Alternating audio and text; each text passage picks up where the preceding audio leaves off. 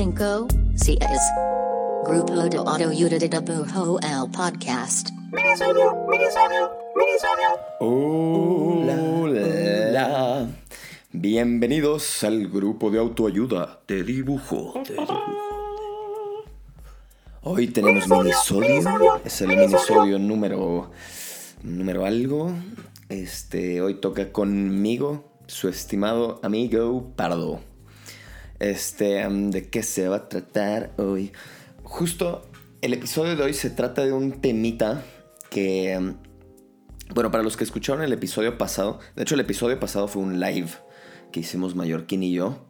Y en ese live, en ese en vivo de YouTube, este, estuvimos platicando y contestando eh, sobre, sobre varias preguntas y temas que nos habían mandado por Instagram. Ah, Habíamos hecho ahí, este, habíamos subido unos stories para preguntarles qué temas o qué dudas tenían que les gustaría eh, platicar o resolver este año. Entonces nos echaron un montón de temas bien interesantes. Algunos los contestamos ahí, otros dan para episodios completos. Pero uno que me quedó, que me quedó grabado de, este, de esa dinámica fue, y no recuerdo la pregunta o, o cómo, lo plantearon, pero varias personas lo pusieron y por eso me quedó grabado, que era por las líneas de cómo, qué hago si me siento mal respecto a mi trabajo o este les pasa que se sienten que sienten que su trabajo no está chido. Eran diferentes verbalizaciones de este tema de sentirte, de no sentirte bien con tu trabajo, de, este, de pensar que tu trabajo no lo, no lo vale tanto, de, este, de pensar que no estás haciendo un buen trabajo. Entonces, se me hacía que era un buen, un buen tema para platicarlo en un minisodio, que creo que los minisodios a veces se han convertido casi como un pequeño espacio de terapia.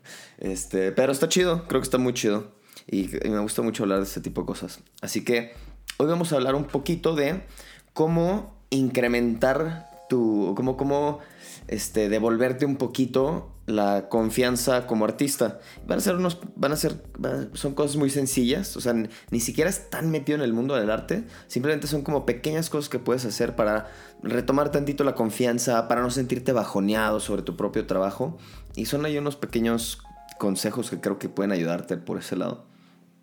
Y que yo leyéndolos, hay unos que medio ya había hecho, quizá no tan el cual, pero que ya había hecho y me funcionaban. Y hay otros que sin duda voy a intentar. Entonces, este, les cuento. Encontré un, un blog de, o un post de, este, de una autora este, de Estados Unidos, una artista, autora, se llama Corina Thurston, no sé cómo se pronuncia. Este, y justo habla de este tema. Ella tiene un libro que se llama Cómo vencer como la. la. ¿cómo se dice? Como la duda de ti mismo, el dudar de ti mismo y como recuperar la confianza, ¿no? Y como que está enfocado en artistas y creativos. Y como que hizo un pequeño blog hablando un poco sobre eso. Este, y se me hizo que, se me hizo que tiene unos buenos puntos que, que, que ya he pensado antes, que cotorreando con otras personas. Bueno, espérate, son, sonó como si. No, yo ya los pensé antes que ella. No, más bien es como cosas que ya me han pasado por la cabeza y que digo, como, ah, mira, pues más personas piensan así. Y que justo platicando con otros y otras ilustradoras, este, ha coincidido que también, pues es algo que muchos dicen, güey, esto a mí también me ha servido, la neta, para sentirme mejor. En fin, entonces, este, vámonos directo con este show. Un punto que dice la corrina es deja de compararte con otros artistas. Que también las comparaciones dan para platicar un chorro. Pero creo que aquí ella se enfoca un poquito como en redes sociales. Y, y creo que está, está chido como recordar, creo que no es ninguna novedad, pero recordar que las redes sociales son tanto una gran herramienta para, para los artistas como pueden ser una trampa. ¿Y en qué sentido se pueden volver una trampa? Que hay una fina línea entre cómo el estar consumiendo arte y contenido creativo en redes sociales puede pasar de ser inspirador a ser un bajoneo. Creo que justo cuando, cuando nos la pasamos tanto tiempo ahí, este, nos empezamos a comparar y comparar y comparar con más personas en todos los sentidos, ¿no? Desde la calidad del trabajo, desde, ay, no manches, este artista que acabo de descubrir tiene eh, pinches 19 años y ya hizo un chingo de cosas súper chingonas, ¿no? O tal persona todo el tiempo tiene a los clientes más top y, este, y yo no. Entonces, y en general también creo que la pura sobresaturación de, de contenido visual, creativo y demás de, de otras personas, pues creo que deja de ser inspirador y justo se vuelve eso, se vuelve una saturación y, y nos quedamos con tantas, tantas cosas que, que, es casi inevitable compararte y que salga el tiro por la culata. A mí me, pasa, me pasaba mucho eso y creo que por eso le empecé a bajar este, un poco el consumo de Instagram. Porque como que a veces ya no me estaba quedando tan claro este recordatorio de que tú eres tu propio artista, tú eres, así has tenido tu propio camino y que pues jamás, jamás tiene sentido compararte con, con, el, con el trabajo de alguien más, sobre todo porque pues nunca sabes cuál ha sido el camino de esa persona, ¿no? Entonces, como que entramos ahí con un sesgo en el que vemos nuestras circunstancias y asumimos que todos tienen las mismas circunstancias, entonces si están haciendo cosas que nosotros consideramos mejores, pues nos vemos nosotros para abajo, ¿no? Entonces, el compararte con otros artistas, sobre todo en redes sociales, que ahí podemos ver a tanta gente, es una gran manera de tumbarnos la confianza y una gran manera de recuperar esa confianza es bajarle tantito, ser consciente de estas comparaciones y sin duda creo que es un gran consejo bajarle tantito al consumo de, de redes sociales, sobre todo de este, en donde estemos viendo pues el trabajo de otras personas. Luego, ¿qué otra cosa nos cuenta la Corina? Este dice, deja de tener expectativas tan altas de ti mismo. Y quizá, escuchando este punto dirás, ay, bueno, tampoco es como que tengo así de que super expectativas de mi chamba, porque yo pensé eso cuando leí el punto, pero ya explayando un poquito más, dice como, como romper un poquito esta dinámica de expectativa, realidad con lo que hacemos. Por ejemplo, volviendo al tema de las redes sociales, este, ponle que en el caso más banal y quizá el más cotidiano, ¿no? Ah, hice un dibujo que me gustó un chingo. Y, ok, lo voy a postear en redes sociales. Y pum, lo subo al Instagram y de repente me doy cuenta que nadie lo peló. O nadie bajo lo que yo esperaba que lo pelaran, ¿no? Y entonces como que esta, esta expectativa de que, ah, seguro esto le va a ir bien chido, ay, seguro esto lo van a recibir de tal manera, ah, seguro me van a comentar cierta cosa sobre esta obra o sobre este trabajo, sobre esta idea, y que la expectativa no sea eso, este, pues eso también es un gran bajón para la, para la autoestima y para la confianza. Y, creo que tendemos a, otorgarle demasiado valor a los indicadores de, de las redes sociales Indicadores me refiero a los likes, a los comments, a los shares, a bla, bla, bla. Este, les damos demasiado poder. Y si bien, claro que los indicadores, ese tipo de cosas, te ayudan a quizá decir como, ah, mira, a esta pieza a mucha gente le resonó, ¿no? Y, te, y que te pone a pensar, ¿qué, será, ¿qué será de esta pieza? ¿O qué será de esta idea? ¿O qué será de este freelance que subí que resonó tanto con la gente? Para eso está chido. Es un de indicadores que te dicen, ok, ahí quizá hubo una conexión que vale la pena como indagar más, ¿no? Pero cuando los tenemos como un estándar y que ya tenemos como estas expectativas de, ah, mi promedio de likes son tantos y mi promedio de comments son tantos y como que lo medimos con esa barra, nos vamos a llevar, creo que la gran mayoría de las veces, este, como malos sabores de boca, más que a huevo, estuvo bien chido. Entonces, estas expectativas de, de qué esperamos cuando publicamos un trabajo, qué esperamos cuando enseñamos algo, creo que tenemos que mantenerlas como lo más lo más, tampoco decir como no tener expectativas de nada, pero como que no depender tanto de ellas, no estar como tan apretado y tan aferrado a ellas.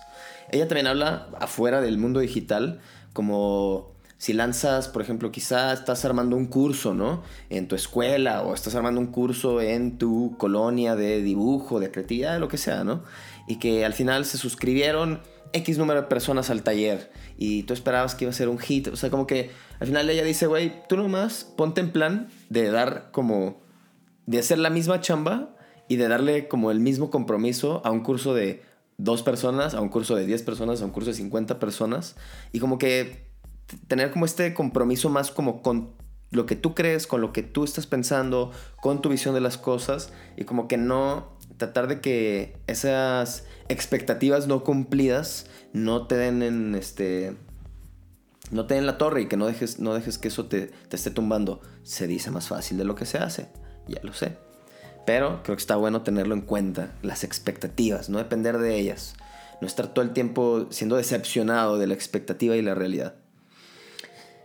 Luego, otro puntito muy básico del mundo creativo es tómate un break. Si algo en tu chamba, ponle que estás haciendo un proyecto y nomás no sale y no sale y no sale, y ese no salirte y no lograr solucionarlo te está haciendo pensar peor de ti y de tu chamba, date un break, date un descanso. Esto creo que ya lo hemos mencionado en otros episodios. Tiene mucho que ver con los bloqueos creativos, pero es deja las cosas. Siempre que algo te esté bajoneando, date una pausa.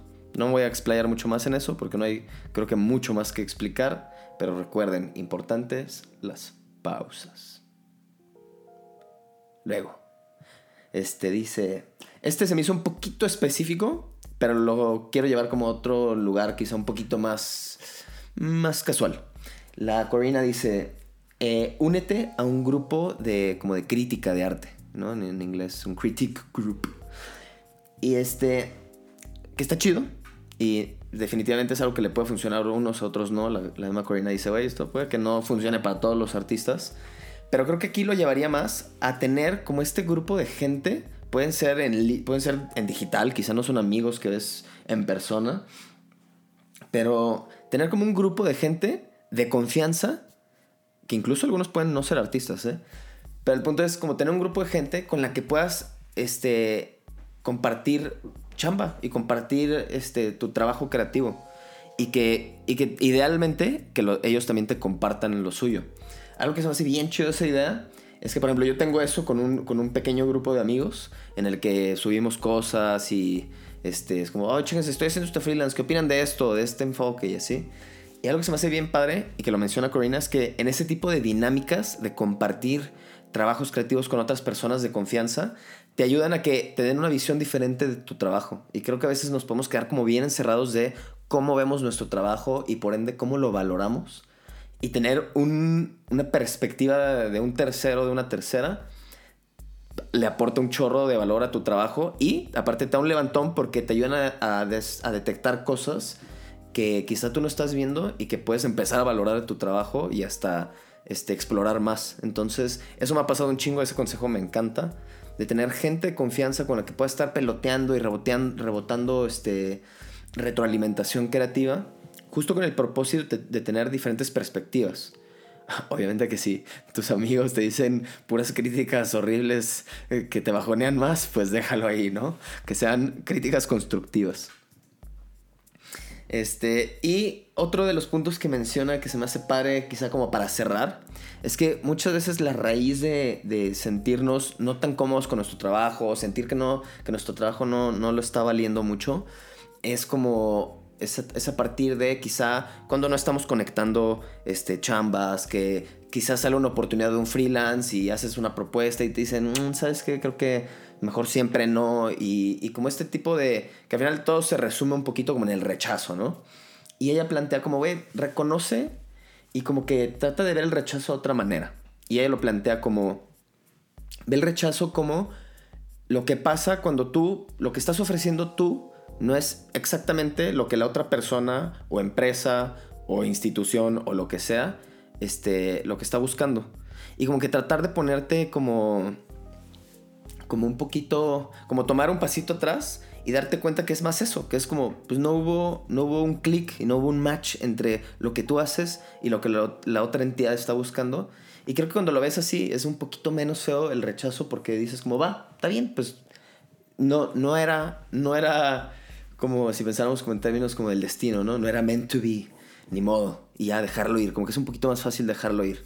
También eso me recuerda a una frase de esta, una frase, una anécdota de esta Rebecca Sugar, de cómo hacer que la crítica a tu trabajo no te dé como en el ego, y siento que también va por ese lado, de, de que no te bajonee, las circunstancias, la crítica, el rechazo, que es como, imagínate que tú tienes tu obra como si fuera en un papel enfrente de ti, ¿no? Entonces cuando nos ponemos muy apegados y como que tenemos la obra enfrente de nuestra persona, cuando la critican, cuando la rechazan, cuando lo que sea, pues sentimos como este balazo directo al corazón, ¿no? Y, la idea es como poner esa hojita, ese, sí, ese, esa hoja simbólica de nuestro trabajo, ponerla como a un lado de ti y si la tumban, la rompen, la rechazan o lo que sea, ah, bueno, rechazaron la obra, quizá no era para ellos, ¿no? Pero no te están dando a ti en tu persona, en, tu, en lo que vales, en tu valor creativo, ¿no? En tu valor como artista. Este, creo que eso lo, justo lo mencionamos en algún otro capítulo, pero bueno, se me hace una gran anécdota y una gran metáfora visual de cómo tratar de no poner tu trabajo siempre enfrente de ti y mejor a un ladito y que si algo le pasa o algo no le pasa o si le va bien o si no le va bien, es al lado, esa parte de ti. Es un trabajo que existe, pero no eres tú, ¿no? Ni tu valor. En fin, creo que está bueno para cerrarlo, quizá con un poquito más de feeling. Este, pero pues también sepan que es bien normal yo creo que es de lo más normal este, no sentirte cómodo con tu trabajo o sentir de que chale, güey, es que nomás ahorita siento que no, siento que mi trabajo lo está valiendo. Es normal, este, dense una pausa, este, busquen a amigos que les echen porras, que les den ahí un, este, un input diferente y pues sigan dibujando, la verdad es que, o creando lo que sea que les guste hacer en el ámbito creativo, pero no dejen que eso les los bajanee al nivel de dejar de hacer las cosas. Este, se darán cuenta que al final siempre son ciclos de arriba para abajo, a todos nos pasa. Este, así que si están ahorita en esa posición, espero que se les pase pronto. Les mando un abrazo, les mando porras. You can do it. Así que, pues nada, sin más, los dejo. Que tengan un gran fin de semana. Y nos vemos la siguiente semana con otro episodio. Este, ah, no, espérense. se me estaba olvidando casi me voy sin nuestra estimada sección de Link de Amigos. En esta ocasión les traigo el Link de Amigos es para Lorea de la Peña, que ella sí es una amiga en vida real de hace muchos, muchos años.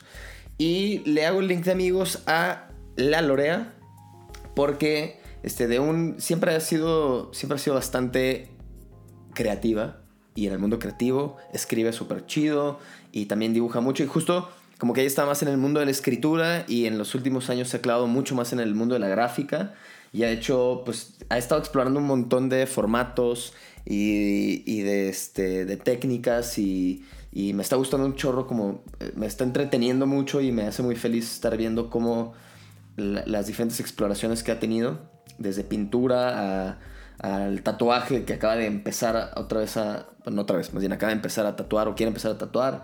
Ahorita está haciendo una residencia este, en un taller de grabado en linolio. Entonces, se me hace que, que justo el, el, estar intentando varias cosas diferentes y exponiéndote y, y, este, y pues poner tu obra allá afuera, este, pues requiere bastante como agarrarte así fuerte del corazón y decir, va, me la rifo y, y, pues como tener cierta confianza, ¿no? A pesar de que quizá dé miedito o, te tengas, estés titubeando al principio. Entonces, un gran abrazo a Lorea, TQM. Y ahora sí, los dejo con un fuerte abrazo, que disfruten mucho el fin de semana y siéntanse mejor si es que nos están sintiendo también.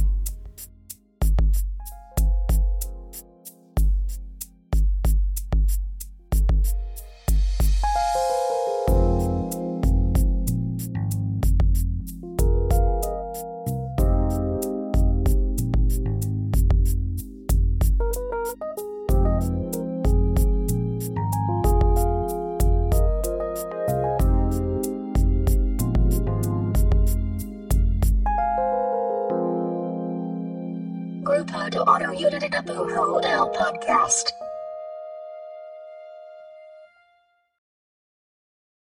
If you own a vehicle with less than 200,000 miles and have an auto warranty about to expire or no warranty coverage at all, listen up. CarShield has a low-cost month-to-month vehicle protection plan that covers more parts than ever. Visit carshield.com/audio to find out how you could pay almost nothing for covered auto repairs. Drivers who activate this vehicle protection today will also receive free roadside assistance, free towing, and car rental options at no additional cost. Get your free quote today at carshield.com/audio. That's carshield.com/audio.